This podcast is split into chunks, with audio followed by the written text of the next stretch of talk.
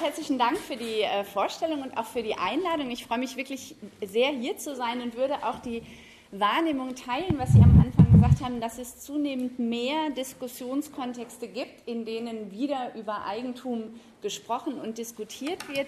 Und für uns war es auch eine tolle Entwicklung. Für uns war es tatsächlich auch eine tolle Entwicklung jetzt an, äh, am Institut für Soziologie in Jena, ein Institut in das große Glück mit vielen linken, kritischen Wissenschaftlerinnen, dass es uns gelungen ist, diesen Sonderforschungsbereich zu bekommen, erforschen in 23 Teilprojekten aus unterschiedlichen Disziplinen, nicht nur Soziologinnen, sondern auch Rechtswissenschaftler, Ökonominnen, Historikerinnen zum Thema Eigentum, zum Strukturwandel des Eigentums. Ich selber interessiere mich insbesondere für Fragen von Eigentumsverhältnissen im wohlfahrtsstaatlichen Kontext und was sich in diesen Zusammenhängen ändert.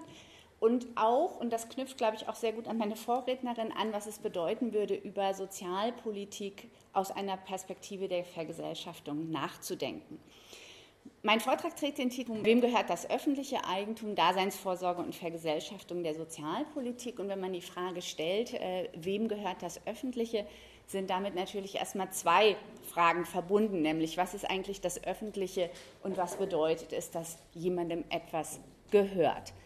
Tatsächlich fängt es schon an, wenn wir jetzt über das Öffentliche sprechen oder öffentliche Güter, dass wir hier äh, in der Diskussion einmal häufig die äh, Definition im wirtschaftlichen Sinne haben, also öffentliche Güter als Güter, die durch ihre Nicht-Rivalität und Nicht-Ausschließbarkeit gekennzeichnet sind. Das ist aber zu unterscheiden, und das ist das, was mich interessiert, von öffentlichen Gütern im sozialpolitischen Sinne also Gütern, die jenseits von Profitlogik und Privateigentum im Sinne einer Grundversorgung und auf Gebrauch hin orientiert angeboten sind, mit vielen Ambivalenzen und Grenzen und so weiter. Aber das heißt, es geht um öffentliche Güter und das Öffentliche in diesem sozialpolitischen Sinne. Und was mich dabei aber eben auch besonders interessieren wird, dass wir eine starke Tradition haben, man könnte sagen, ein Monopol des Staatlichen auf das Öffentliche. Und was würde es bedeuten, über dieses Monopol des Staatlichen im Sinne einer Vergesellschaftung eigentlich hinauszudenken? Tatsächlich ist es kaum möglich, über Eigentumsverhältnisse zu sprechen, ohne über Sozialpolitik und Wohlfahrtsstaaten zu sprechen, wenn wir jetzt ausgehen von den früh industrialisierten Ländern mit wohlfahrtsstaatlichen Strukturen im globalen Norden. Das würde sich in anderen Kontexten natürlich nochmal anders darstellen. Das heißt, es ist jetzt keine Universalanalyse, sondern sehr stark auf den hiesigen Kontext bezogen. Wenn man anfängt darüber nachzudenken, wo Eigentumsverhältnisse sozialpolitisch strukturiert sind, dann kann man eigentlich gar nicht aufhören zu sprechen, denn tatsächlich ist diese Idee absoluten Privateigentums, die in keiner Form eingeschränkt und reguliert wird, sehr, sehr selten. Das heißt, die Regulierung der Verfügungsmacht von Privateigentümerinnen im Arbeits- oder im Mietrecht sehen wir schon im Ländervergleich, kann sehr, sehr unterschiedlich ähm, ausfallen und sehr unterschiedlich weitreichen. Natürlich haben wir auch eine Umverteilung von Eigentum über Steuern. Wir sehen im historischen Verlauf mehr oder weniger. Wenn man an die Nachkriegsjahrzehnte in Ländern, das ist vielen nicht klar, wie Großbritannien oder den USA denkt, dann haben wir teilweise Spitzensteuersätze von über 90 Prozent. Also sozusagen, das ist manchmal auch wichtig in Erinnerung zu rufen, um zu zeigen, was ist unter bestimmten Kräftekonstellationen auch möglich. Wir haben natürlich institutionalisierte Formen der Dekommodifizierung, zum Beispiel durch Sozialleistungen, zum Beispiel durch Rentenzahlungen, die, die quasi den Zwang zum Verkauf der eigenen Arbeitskraft nicht suspendieren, aber unter bestimmten Bedingungen abschwächen. Und wir hatten natürlich insbesondere in den Kriegsjahrzehnten bis äh, in die 1980er Jahre hinein starke öffentliche Infrastrukturen, gerade in den Bereichen Transport, Mobilität, Kommunikation, Bildung und Gesundheit und, wie wir alle wissen, aber genau auch in den Bereichen ziemlich weitgehende Prozesse der Privatisierung, der Finanzialisierung, der Kommodifizierung seit den 1980er Jahren. Das heißt, in all diesen Fällen ist Eigentum im hochgradigen Maße wohlfahrtsstaatlich äh, strukturiert und zwar auch in die entgegengesetzte Richtung. Also mit quasi radikal neoliberalen Politiken, insbesondere unter Reagan und Thatcher, findet ja auch eine Restrukturierung der Eigentumsverhältnisse im Sinne quasi einer Verbesserung der Bedingungen für die Privateigentümerinnen statt. Das ist, finde ich, auch das oft große Missverständnis. Neoliberalismus würde bedeuten, der Staat würde nichts mehr tun. Es wird einfach im Sinne anderer Interessen reguliert. Und das ist, glaube ich, etwas, was in den Hintergrund rückt, wenn man hier einfach immer sozusagen dieses Bild vom Staat, der zur Seite tritt und dem Markt den Raum lässt, ähm, darüber diskutiert. Wenn wir diese enge Verknüpfung von Sozialpolitik und Eigentum in den Blick nehmen, ist es eigentlich hochgradig erstaunlich, dass wir, und das ist auch die Ausgangsdiagnose von unserer Forschung in Jena und Erfurt, dass wir eigentlich auch in den Forschungsfeldern jetzt der Sozial- und Wohlfahrtsstaatsforschung eine weitgehende Eigentumsvergessenheit haben. Das ist auch nicht ganz zufällig, sondern quasi korrespondiert, man könnte sagen, mit dem historischen Klassenkompromiss im 20. Jahrhundert, wo ja auch genau die Idee des Kompromisses äh, war, die grundlegenden Eigentumsstrukturen, also das eben auch ganz zentral das Privateigentum an Produktionsmitteln, unberührt zu lassen und den Konflikt über die Verteilungsfrage zu lösen. Interessanterweise ist dieser Kompromiss ja von oben aufgekündigt worden, ohne dass aber in dem Zusammenhang dann auch wieder die Eigentumsverhältnisse politisiert wurden. Also das heißt, wir haben eine Aufkündigung sozusagen des Verteilungskompromisses durch zunehmende äh, neoliberale Hegemonie erlebt, ohne dass aber lange Zeit der andere Teil des Kompromisses auch aufgekündigt wurde. Und interessanterweise ist diese Suspendierung der, der Thematisierung der grundlegenden Eigentumsverhältnisse auch, man könnte sagen, in die Wissenschaft gewandert. Es hat immer marxistische Ansätze und marxistische Theoretikerinnen gewesen, die hier natürlich eine andere Position vertreten haben, war aber im sozialwissenschaftlichen Diskurs, muss man wirklich sagen, lange Zeit kahl marginalisiert. Das heißt, das ist der, die Ausgangsdiagnose, mit der ich beginne. Wir haben, wenn wir uns jetzt mit dem Thema beschäftigen wollen, trotz der vielfältigen Verwobenheiten von Eigentumsverhältnissen und Sozialpolitik eine Konstellation, in der man die Eigentumsfrage zurückholen muss. Wenn sie diskutiert wurde, in der Regel tatsächlich sehr prioritär mit Blick auf Staatsunternehmen. Aber die Frage, welche Rolle eigentlich soziale Rechte oder soziale Infrastrukturen für Eigentumsverhältnisse spielen, die bleibt tatsächlich unterbelichtet.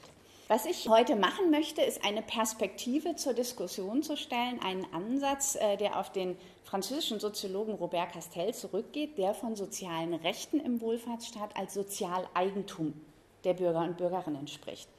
Und ich werde darlegen, warum ich das einen spannenden Ansatz finde, auch wenn man seinen Ansatz, und das werde ich heute hier machen, aus meiner Sicht aktualisieren, erweitern und radikalisieren muss.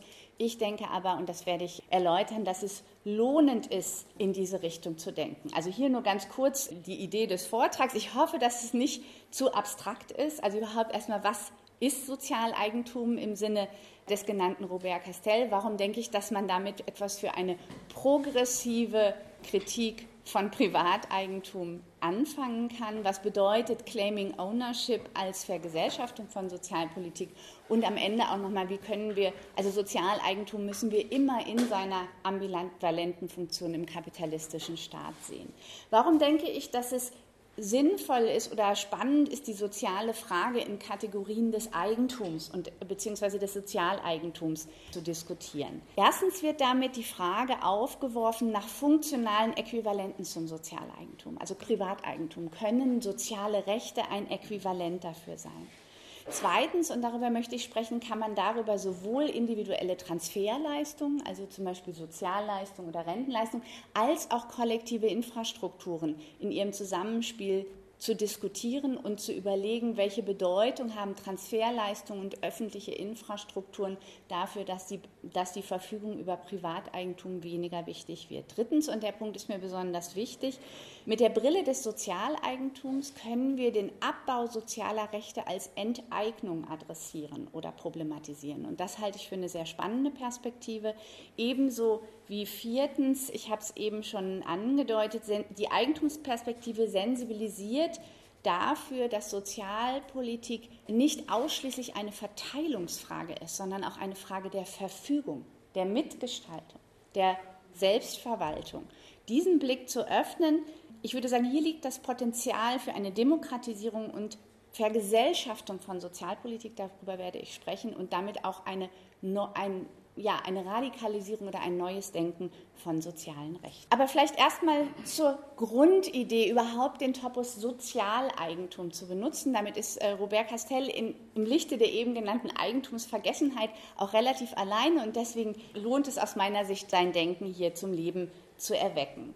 Vielleicht ganz kurz vorweg, der französische Nationalökonom und Genossenschaftsexpert Charles Gide hat Anfang des 20. Jahrhunderts mal konstatiert, was die besitzende Klasse anbelangt, bildet das Eigentum eine gesellschaftliche Institution, welche die anderen praktisch überflüssig macht. Und das Interessante ist jetzt, dass Robert Castell die Frage umdreht. Er fragt genau in die entgegengesetzte Richtung, welche gesellschaftlichen Institutionen das Privateigentum für die nicht besitzenden Klassen überflüssig machen bzw. seine Bedeutung relativieren könnte.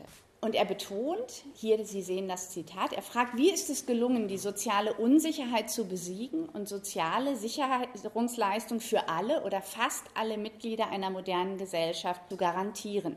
Mit der Arbeit wurden starke Schutzmechanismen verknüpft. Ferner wurde mit dem sozialen Eigentum eine neue Eigentumsform begründet und umgesetzt, um die Rehabilitation der Nichteigentümer zu garantieren. Da sind auch eine Menge Probleme und Fallstricke drin, darauf komme ich auch zurück, aber einfach um erstmal den Grundgedanken zu verankern. Er ist nicht der Erste, der das gedacht hat.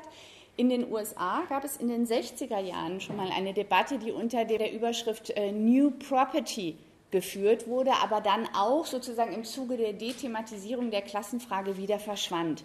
Charles A. Reich hat damals eben eine ähnliche Perspektive. Man muss sich vor Augen führen, das ist die Phase des Wohlfahrtsstaatsausbaus in den USA und auch hier das Nachdenken darüber, wie sozusagen neue Formen des Zugangs zu Ressourcen und Rechten an die Stelle von hier aus seiner Sicht traditional forms of wealth, also forms which are held in private property. Also auch hier schon der Gedanke darüber nachzudenken, was könnten Äquivalente für Eigentumslose sein unter den bestehenden Bedingungen. Ähm, aber zurück zu Robert Castell. Also bei ihm geht es darum, dass der an die Lohnarbeit gebundene rechtliche Status das moderne Äquivalent ist zum traditionell vom Eigentum gewährleisteten Absicherung. Das hat eine extrem starke Lohnarbeitsfixierung, auf deren Probleme ich auch noch zurückkomme. Aber erstmal ist der Grundgedanke interessant. Also kann ich sozusagen einen Status schaffen, der Menschen Zugang zu Gütern und Leistungen verspricht. Vielleicht irgendwie an dieser Stelle noch einmal zurückzudenken, wenn wir über die Bedeutung sozialer Rechte sprechen. Wenn wir über die Bedeutung sozialer äh, Rechte sprechen, also ich denke, es ist heute weitgehend ein, unstrittig, dass die Einführung sozialer Rechte im ausgehenden 19. Jahrhundert sowohl der Stabilisierung und Befriedigung der entstehenden Industriegesellschaften dienten, also quasi eine Befriedung von oben waren, Stichwort Bismarckische Sozialversicherung, dass sie aber zugleich natürlich auch das Ergebnis sozialer Kämpfe der an Einfluss bewegenden Arbeiter, gewinnenden Arbeiterbewegung war. Und entscheidend ist hier eben erstmal überhaupt die Logik sozusagen der Institutionalisierung sozialer Rechte, die sich gravierend von Formen der karitativen Fürsorge unterscheiden. Und das ist eben auch im Werk von Robert Castell super zentral, dass es eine Idee ist sozusagen der Verankerung sozialer Rechte im Zuge anonymer Ausgleichsmechanismen, die mit Formen der bedarfsgeprüften Charity oder Fürsorge brechen. Also zum Beispiel ein äh, Hartz-IV-System wäre in der Castellschen Idee kein Sozialeigentum. Er analysiert es am Beispiel der Sozialversicherung. Auch da kann man natürlich eine Menge Kritisches gegen einwenden, ihre Geschlechtsspezifik, die Bindung sozusagen an eine klassisch ähnliche Normalbiografie. Aber von der Grundidee her, das ist eher das Entscheidende an dieser Stelle. Nicht sozusagen diese Begrenzung in der Umsetzung, sondern die Grundidee, ein soziales Recht zu erwerben, das nicht an Bedürftigkeit gebunden wird, das nicht sozusagen von Wohlverhalten abhängt, sondern das in, im anonymen Ausgleichsmechanismus der Sozialversicherung verankert ist. Das war ihm wichtig und das ist auch nochmal ganz zentral, um soziales Recht von Almosen oder Fürsorge oder karitativer Hilfe zu unterscheiden. Georg Simmel hat Anfang des 20. Jahrhunderts zu der Frage Armut und soziale Rechte, finde ich, das ganz gut auf den Punkt gebracht, als er geschrieben hat, die Gedrücktheit, die Beschämung, die Deklassierung durch das Almosen hebt sich für ihn in dem Maße, also für den Armen, in dem es ihm nicht aus Barmherzigkeit, Pflichtgefühl oder Zweckmäßigkeit gewährt wird, sondern er es fordern darf. Also die Idee sozusagen vom Recht auf Rechte, von einem Anrecht auf das soziale Recht. Die spannende Frage, die sich jetzt bei Castell stellt und die er selber eigentlich nicht konsequent zu Ende diskutiert, sind soziale Rechte jetzt eine neue Form des Eigentums? Also er nennt sie ja selber so, Sozialeigentum. Oder sind sie sowas wie ein nicht eigentumsförmiges Äquivalent, das eine ähnliche Funktion erfüllt, aber selber kein Eigentum ist? Das ist eine jetzt aus eigentumstheoretischer Hinsicht hochgradig spannende Frage.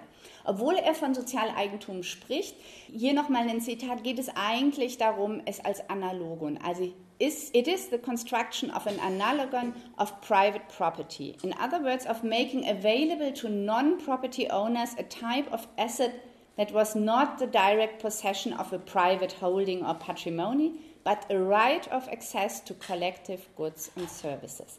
Also die Idee der Garantie von Sicherheit durch den Zugang zu Gütern und Dienstleistungen. Ein spannender Punkt an der Stelle ist, dass äh, Castell die Idee äh, oder auch den Begriff des Sozialeigentums von Autoren des französischen Solidarismus aus dem 19. Jahrhundert entlehnt. Ich möchte das nur ganz kurz ansprechen, weil mir das für die Eigentumsdebatte ein sehr spannender Strang, wenig rezipiert in der deutschsprachigen und internationalen Debatte. Die Idee des Solidarismus war seinerzeit die klassische Idee eines dritten Weges, also jenseits sozusagen liberaler Ideen und jenseits quasi einer vollständigen Kollektivierung. Und was daran spannend ist, dass es in der Idee des Solidarismus weder reines Privat noch reines Kollektiveigentum gibt. Und der für das Argument hier spannende Punkt, an den auch Castell anschließt, ist derjenige nämlich zu sagen, Sozialleistungen, soziale Rechte sind nicht eine Frage der, der Solidarität, also die Starken geben an die Schwachen ab, sondern auch aus dieser Perspektive ein Recht. Es ist nämlich die Idee, dass so viel kollektive Leistung, so viel Koproduktion in dem steckt, was als Privateigentum angeeignet wird, das kennen wir auch aus den eher marxistischen Debatten, dass quasi diese Koproduktion dazu führt, dass eigentlich das, was als Privateigentum besessen wird, diejenigen enteignet, die eigentlich sozusagen zu diesen Werten beigetragen haben. Das bedeutet eben an der Stelle, und das ist spannend für die weitere Diskussion, ich würde sagen, Castell zum Beispiel schöpft das in seinem eigentlich radikalen Potenzial gar nicht aus, das nicht so im Sinne der Umverteilung, die Starken müssen den Schwachen helfen, sondern es ist eine sozusagen eine, die Realisierung eines Anrechts, also das, das Zurückholen des enteigneten Anteils an Koproduktion und kollektiver Produktion, der im Privateigentum steckt. Und das ist eine spannende Perspektive im Solidarismus. Hier geht es nochmal anders, würde ich jetzt sagen, als in klassisch marxistischen Strömungen tatsächlich, und darüber kann man dann auch diskutieren, nicht um die vollständige Abschaffung von Privateigentum, aber sozusagen die radikale Minimierung der Bedeutung und die radikale Rekollektivierung der privatisierten Anteile. Daran kann man, glaube ich, spannend, äh, spannend weiter diskutieren. Ich habe es eben schon einmal kurz angesprochen, das ist für die Diskussion total zentral.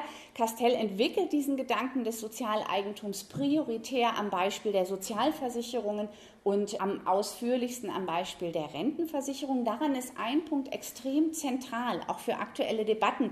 Wenn man die Enteignung von Wohlfahrtsstaatsbürgerinnen thematisieren möchte unter diesen Bedingungen. Das Interessante ist, dass das Bundesverfassungsgericht 1980 entschieden hat, dass Ansprüche aus der Sozialversicherung Eigentumsansprüche sind. Viele europäische Verfassungsgerichte sind dem gefolgt. Damit sind spannende Fragen verbunden, die aus meiner Sicht in der Debatte um den Wandel von Wohlfahrtsstaaten, in der Debatte um Sozialabbau oder auch in diesem Fall konkret in der Debatte um Kürzungen in der Rentenversicherung nicht diskutiert wird. Wenn wir es hier mit Eigentumsansprüchen zu tun haben, dann haben wir es hier eben auch mit Enteignung zu tun. Ein Begriff, der in diesen Zusammenhängen nie gefällt wird. Und wenn Sie jetzt noch jenseits der Absenkung von Rentenniveaus wir darüber diskutieren, dass wir in Deutschland eine hochgradig klassenspezifische Lebenserwartung haben. Um das einmal kurz nochmal in Zahlen vor Augen zu führen, Bei den Männern ist es besonders ausgeprägt. Wenn Sie diejenigen nehmen, die mehr als 150 Prozent des Durchschnittseinkommens verdienen,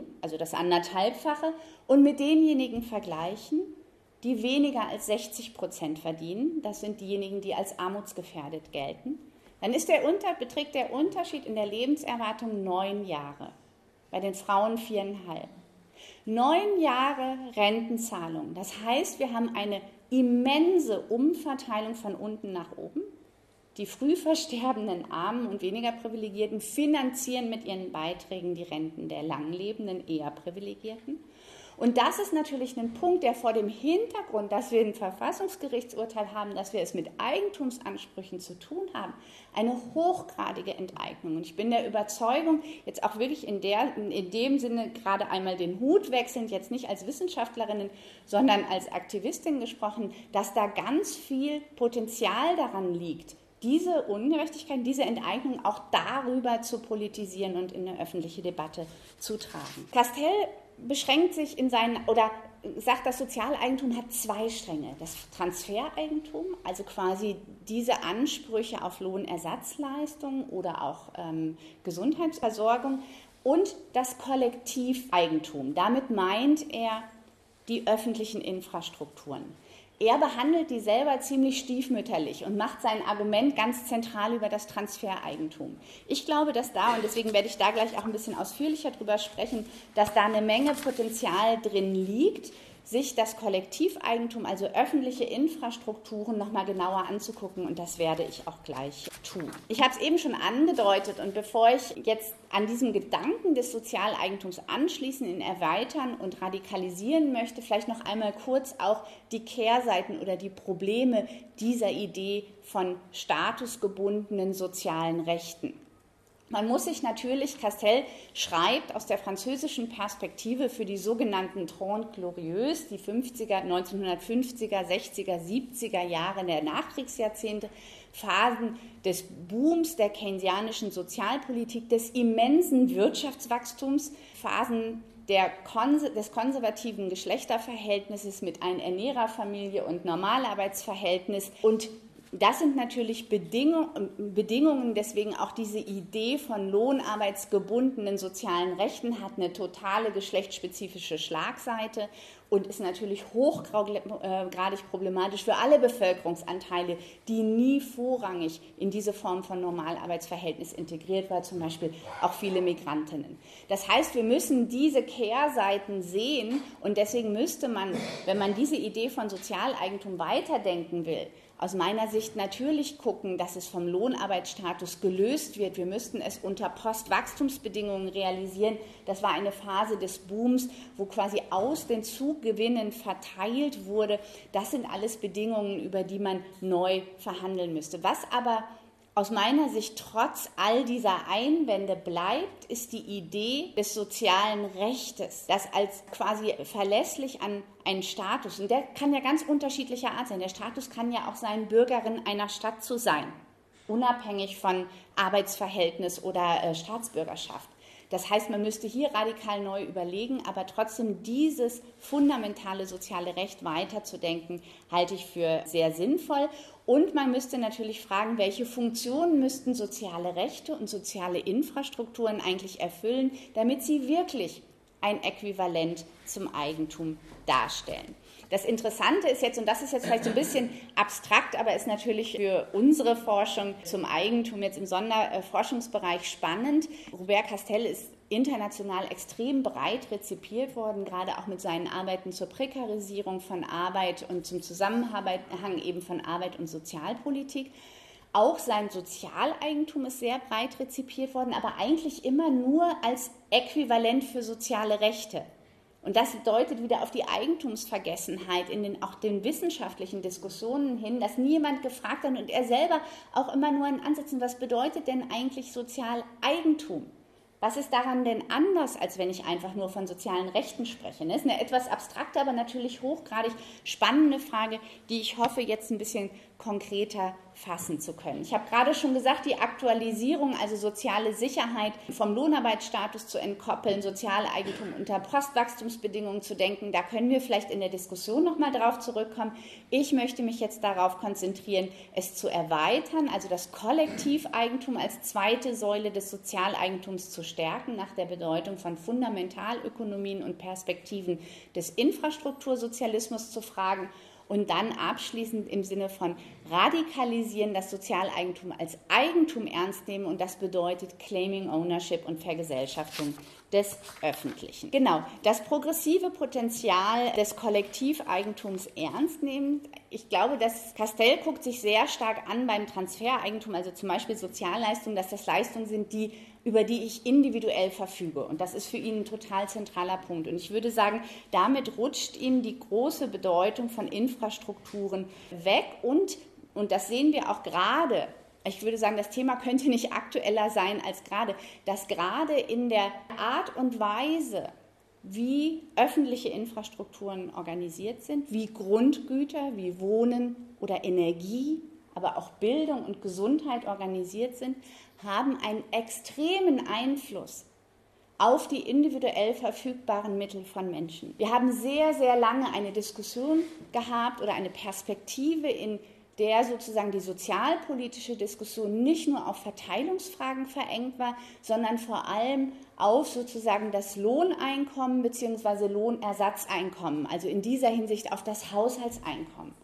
Und wir sehen ja schon länger in den Diskussionen über das, die ex eklatante Explosion von Mieten, dass mitunter in großen Städten entscheidender ist, wie alt ist der Mietvertrag, als wie hoch ist das Einkommen. Also eine vollkommen neu, also das Wohnen als neue soziale Frage. Und wir sehen in der aktuellen Situation, Stichwort Energie, dass am Ende, wenn, wenn das offene Unbekannte sind, wie viel muss für Energie und Wohnen bezahlt werden, allein die Auskunft über Lohneinkommen oder Lohnersatzeinkommen uns nicht mehr viel, also weiterhin natürlich total relevant, ne? aber es ist so, als würde da so ein Elephant in the room stehen, den man nicht berücksichtigt. Das heißt, es geht ganz zentral um die Frage, was ist eigentlich das Residualeinkommen? Was haben Menschen, nachdem sie für all diese lebens- und teilhabenotwendigen Grundgüter bezahlt haben. Das ist eine Perspektive, die wir brauchen. Und dann kommen die öffentlichen Infrastrukturen ins Spiel. Und die haben, und das ist ein ganz zentraler Punkt, die haben eine hochgradig egalisierende Wirkung. Je geringer das Haushaltseinkommen ist, desto prozentual bedeutet, also desto größer ist der Anteil, der für diese Grundgüter verausgabt wird bis zu 100 Prozent und darüber mitunter. Das heißt, auch diese Haushalte profitieren in überproportional starkem Maße von Infrastrukturen, die das Residualeinkommen beeinflussen. Man könnte sagen, Wolfgang Streeck hat das mal so äh, formuliert, ich würde sagen etwas zu weitgehend, dass quasi kollektive öffentliche Infrastrukturen die Gesellschaft als Gesellschaft gleicher Bürger adressiert. Natürlich haben wir auch in diesen Strukturen etablierte Ungleichheitsverhältnisse, aber tatsächlich ist die Logik häufig erstmal auch durch sozusagen die lokale, das lokale Angebot, was ist ich Trinkwasser aus der Leitung, Bildung oder öffentlicher Nahverkehr, tatsächlich sozusagen ähm, als Infrastrukturen für diejenigen, die vor Ort sind, zu schaffen. Das ist tatsächlich auch nochmal eine spannende Frage, wenn man fragt, was reguliert eigentlich den Zugang. Zweitens würde ich sagen, es ist extrem wichtig, sich anzugucken, neben dieser umverteilenden Wirkung, dass die Schaffung von Infrastrukturen historisch sehr wohl einen weitreichenden Eingriff in bestehende Eigentumsver Privateigentumsverhältnisse darstellte. Über Jahrzehnte wurden, und das muss man tatsächlich auch nochmal betonen, zentrale gesellschaftliche Bereiche der Profit- und Marktlogik entzogen. Und ich denke, es ist auch kein Zufall, dass mit dem Wandel der Kräfteverhältnisse im Übergang vom Fordismus zum Postfordismus, im Stärkerwerden neoliberaler Politiken, dass in diesem Übergang genau diese Bereiche wieder in die Marktlogik integriert wurden, privatisiert, kommodifiziert und dann zunehmend auch in bestimmten Bereichen finanzialisiert worden. Das zeigt ja hier, hier findet tatsächlich ein extremer Eigentumskonflikt statt. Ich denke, das transformative Potenzial von öffentlichen Diensten und Infrastrukturen liegt schon genuin darin, dass hier die strukturelle Hierarchie des Kapitalismus zu Lasten der Profitlogik und zugunsten von Sorge, Bedarf und Gebrauchswert umgekehrt wird. Also man könnte sagen, Öffentliche Infrastrukturen sind gewissermaßen die institutionalisierte Anerkennung der Nicht-Nachhaltigkeit und mangelnden Reproduktionsfähigkeit des kapitalistischen Systems, weil dieses immer für seine Reproduktion auf Ressourcen und Regulierung angewiesen ist, die es entlang der Logik von Profit selber überhaupt nicht zu erzeugen vermag. Das ist ja auch die, äh, die paradoxe Dynamik kapitalistischer Akkumulation und Expansion. Eigentlich diese Sphären, für die das System zu seiner Reproduktion angewiesen ist, die nicht nach Markt- und Profitlogik funktionieren, zu unterlaufen und zu erodieren, also quasi seine eigene Lebensgrundlage zu zerstören. Und ich glaube, das ist ein wichtiger Punkt, Infrastrukturen in dieser Hinsicht zu politisieren, also deutlich zu machen, das ist die Institutionalisierung der umgekehrten Logik. Also quasi nicht Infrastrukturen, die im finanzialisierten Sinne Profit generieren. Deswegen sehen wir auch, das ist mir hier an dieser Stelle nochmal ein wichtiger Punkt, dass wir manchmal gar nicht so viel darüber ähm, erfahren, wenn wir fragen, was ist der formale Eigentumstitel. Wir haben in zentralen Bereichen öffentliches, staatliches, kommunales Eigentum, das nach hochgradig betriebswirtschaftlichen Kriterien und Profitlogik bewirtschaftet wird. Das heißt, Staats- oder öffentliches Eigentum schützt nicht vor Vermarktlichung und Finanzialisierung. Das ist ein ganz, ganz zentraler Punkt. Aber ich würde sagen, in kollektiven Infrastrukturen, die an den Gebrauchen orientiert sind, liegt dieses Potenzial, die Alternative zu institutionalisieren. Spannend ist nun, dass wir in den letzten Jahren durchaus in ganz unterschiedlichen Bereichen Bewegungen für Rekommunalisierung und Bewegungen für eine Rückkehr des öffentlichen sehen. Im Bereich der Energie, Rekommunalisierung von Wasser sehen wir hier, wir haben eben gehört, äh, das Thema Wohnen, die Enteignungskampagne. Wir haben gerade global wirklich viele Beispiele auch im Feld der Wasserremunizipalisierung und der Idee sozusagen Wasser als öffentliche Infrastrukturen, die aber verbunden sind mit der Idee, dass Wasser ein Gemeingut sein sollte. Wir haben auch im wissenschaftlichen Bereich, ich habe hier drei Beispiele aufgelistet, Publikationen, die Ökonomie des ähm, Alltagslebens vom National Economy Collective. Wir haben eine Diskussion, die einen Einfluss gewonnen hat über Universal Basic Services. Wir haben sehr lange schon die Debatten um ein äh, Universal Basic Income, also ein bedingungsloses Grundeinkommen. Und das ist eine Perspektive, die stark mal zu sagen, das ist ein Weg, der ist aber weiterhin immer sehr stark an den individuellen Ressourcen adressiert. Was wären denn Universal Basic Services als zentrale Infrastrukturen? Und dann ist es auch nochmal wichtig, damit, darauf weist zum Beispiel das Foundational Economy Collective hin, wenn wir das öffentliche denken wollen also Foundational Economy übersetzt als Fundamentalökonomie ist ja die Frage, was sind Grundgüter, die alle Menschen brauchen? Und zwar nicht nur zum Überleben, sondern auch für gesellschaftliche Teilhabe. Und wenn wir uns das angucken und anfangen, das zu fragen, dann sehen wir, dass selbst wenn wir jetzt in die Hochphasen der Nachkriegsjahrzehnte gehen, wo es in einigen Jahren in Bereichen, jetzt insbesondere wie eben genannt, eine Transportmobilität, Gesundheit und Bildung starke öffentliche Infrastrukturen gab, dann sehen wir trotzdem, dass wir zentrale Bereiche haben, die nur rudimentär oder gar nicht in diesem Sinne öffentlich reguliert waren. Das ganze Themenfeld Ernährung, zu weiten Teilen aber auch das Thema Wohnen, auch wenn der soziale Wohnungsbau breiter aufgestellt war. Also Ernährung und Wohnen waren von jeher zu großen Teilen allein der Marktlogik überworfen. Also wenn das Foundational Economy, jetzt äh, Economy Collective jetzt fragt, was ist eigentlich die Fundamentalökonomie, dann adressieren sie Bereiche, die immer privatwirtschaftlich waren. Und das betrifft aktuell, es betrifft auch Bereiche wie Bankdienstleistung. Es bericht, betrifft die komplette kommunikative Infrastruktur,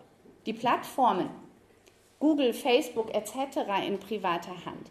Also es stellen sich ganz viele Bereiche, die weit über das auch hinausgehen, was man historisch in bestimmten Kontexten mal als kommunale Infrastrukturen gesehen hat. Nach Berechnungen des Foundation Economy Collectives arbeiten in den meisten Ländern zwischen 40 und 50 Prozent der Beschäftigten in Bereichen der Fundamentalökonomie. Und ich finde, Sie haben spannende Ideen zu fragen, wenn man jetzt nicht sofort quasi die, die gesamte Ernährungsindustrie verstaatlicht, was können Schritte in dieser Richtung sein, dem Rechnung zu tragen, dass hier Menschen Geschäft machen mit Grundbedürfnissen und Grundgütern.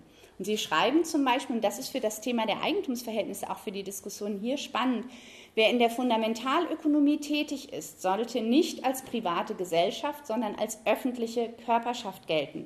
Und zwar unabhängig davon, ob es sich um private Konzessionäre, gemeinnützige Betreiber, Genossenschaften handelt.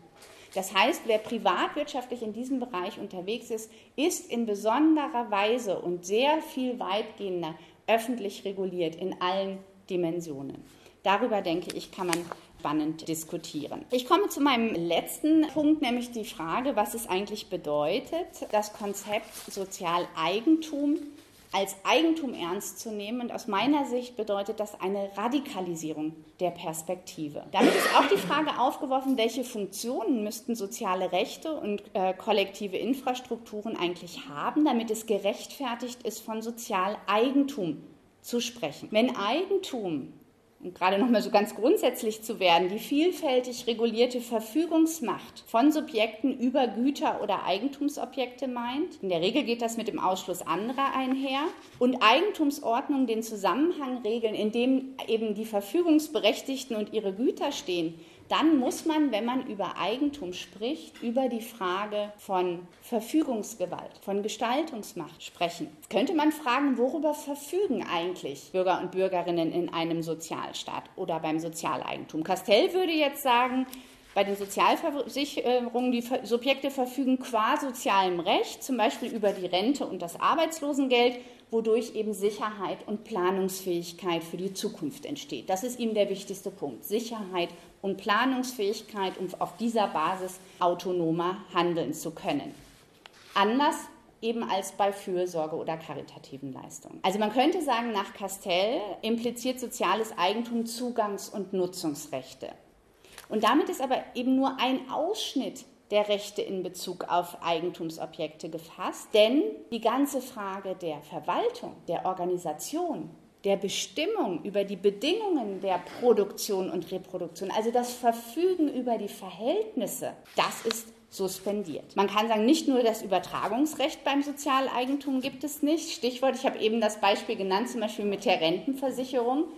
Was würde das eigentlich bedeuten für Verteilungsverhältnisse einer Gesellschaft, wenn die früh versterbenden Armen ihre nicht in Anspruch genommenen Rentenanwartschaften entweder spenden oder an ihre äh, Familie vererben können?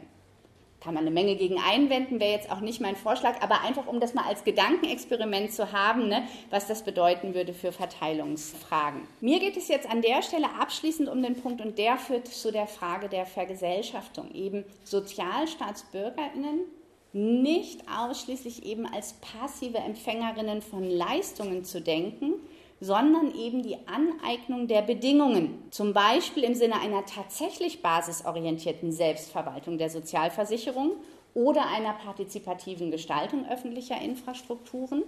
Wir haben ja eben schon gehört, wie schwierig es ist, sozusagen überhaupt Rechtsformen dafür zu erdenken, die eine solche Form der Vergesellschaftung von Verwaltung möglich machen. Also in diese Diskussion einzusteigen. Das ist eine Perspektive, die über klassisches kommunales oder staatliches Eigentum hinausweist. Und mir ist ganz wichtig, wenn ich an der Stelle betone, Sozialstaatsbürgerinnen sind passive Empfängerinnen. Damit meine ich natürlich nicht die Passivität, wie sie immer als vermeintlich fehlende Eigeninitiative in liberalen Aktivierungsprogrammen thematisiert wird. Überhaupt nicht.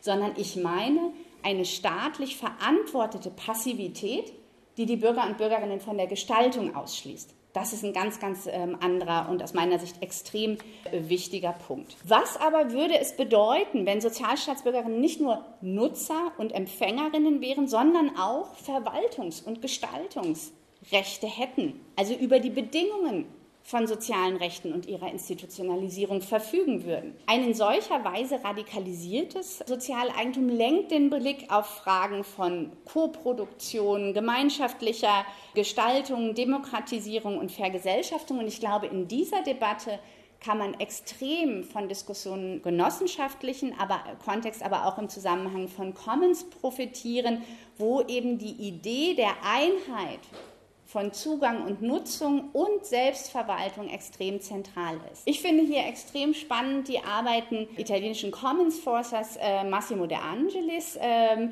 und hier liegt für mich auch ein ganz spannender Punkt für zukünftige Diskussionen drin, wenn es darum geht, den Staat als Monopolisten des Öffentlichen zu überwinden. Was bedeutet denn dann an dieser Stelle Vergesellschaftung und warum können wir hier vom Prinzip der Commons und auch vom genossenschaftlichen Prinzip lernen?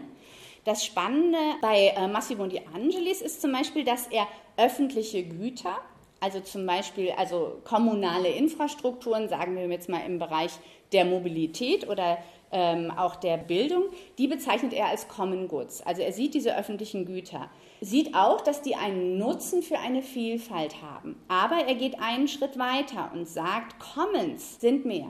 Commons sind gemeinsam verwaltete und gestaltete Güter. Also nicht nur das Nutzungsrecht. Und er schreibt, Sie können es hier mitlesen, to claim ownership is not simply a question of defining property rights in the legal sense. A plurality that claims ownership of one or more use values is one that in different forms, given situation and context, not only uses or accesses that use value, but that also governs its production and reproduction, its sustainability and development. Wie wir am Beispiel der Fundamentalökonomie gesehen haben, ist dabei durchaus eine regulierte Heterogenität unterschiedlicher Eigentumsformen zu denken. Das heißt, es geht am Ende im Sinne von Claiming Ownership we weniger eben um Legal Property Rights als über die Frage, wer tatsächlich verfügt. Andrew Cambers, der sich ähm, damit beschäftigt hat, wie quasi öffentliches Eigentum reklamiert oder wie neu gedacht werden kann, auch hier im Sinne von öffentliches Eigentum nicht mit staatlichem Eigentum gleichzusetzen, sondern mit vergesellschaftetem Eigentum. Und auch er schreibt, whatever form of ownership is chosen, and it should be recognized that in practice there are myriad of combinations rather than a simple dichotomy between public and private. The aspiration should be towards democratic decision making in which employees and user groups have a choice. Claiming ownership ist also ohne dieses radikale Moment der Demokratisierung nicht zu denken. Ich möchte abschließend noch ein Beispiel geben und dann äh, zum Schluss kommen, denn diese sehr abstrakten Überlegungen werfen natürlich die Frage auf, was heißt das denn jetzt eigentlich? Wo kann das passieren?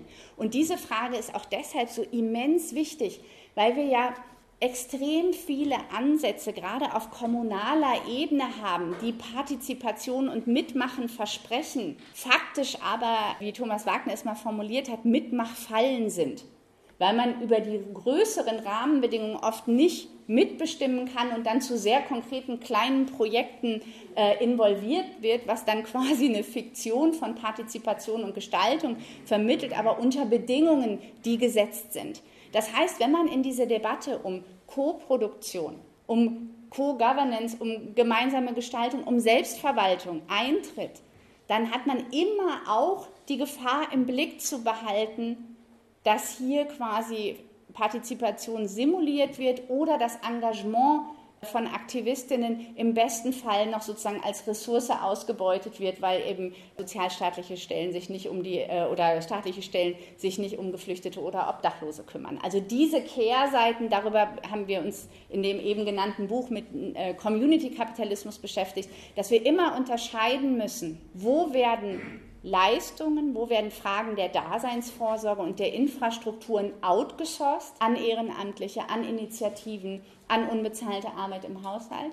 Und wo geht es eher im Sinne eines Insourcings von Zivilgesellschaft im Sinne von tatsächlich der Vergesellschaftung und der Verfügung über die Rahmenbedingungen.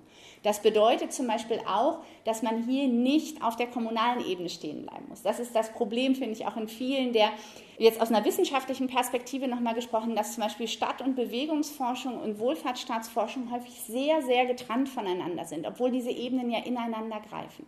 Das heißt, wenn ich nach Partizipationsmöglichkeiten im Lokalen, also da, wo die Menschen leben, frage, dann muss ich zugleich gucken, was strukturiert diese Möglichkeitsräume. Stichwort schwarze Null, Schuldenbremse. Also Rahmenbedingungen, Stichwort EU-Wettbewerbsrecht. Ich kann gar keine Vergaben. Das ähm, haben wir in unserem Fallbeispiel, in dem wir aktuell forschen in Barcelona, Vergaben an Nachbarschaftsgruppen, die über ganz lange Infrastrukturen in der Nachbarschaft bewirtschaften, sind nicht möglich, weil es mit dem EU-Wettbewerbsrecht und einer öffentlichen Ausschreibung bricht. Was kann man unter diesen Bedingungen machen? Das heißt, es ist extrem wichtig, wir würden sagen, hoch zu skalieren, also zu gucken, auf welchen Ebenen werden welche Politiken unterbunden. Warum scheitert die Kampagne für die Remunizipalisierung des Wassers in Barcelona vor Gericht? Welche Rahmenbedingungen übergeordneter eben ver, äh, ja, sozusagen verunmöglichen diese lokalen Bewegungen. Also das heißt, hier ist extrem viel Spannung drin. Ich finde, dass äh, bei allen Fallstricken, die natürlich auch das hat, das Beispiel Barcelona und Comu ein spannendes ist. Ähm, seit 2015 regiert in äh, Barcelona, man könnte sagen, eine Bewegungsregierung aus verschiedenen Initiativen, sehr stark geworden, auch ähm, aus äh, in Initiativen im Bereich des Wohnens und äh, der Verhinderung von Zwangsräumungen. Und Barcelona en Comú heißt nicht zufällig en Comú.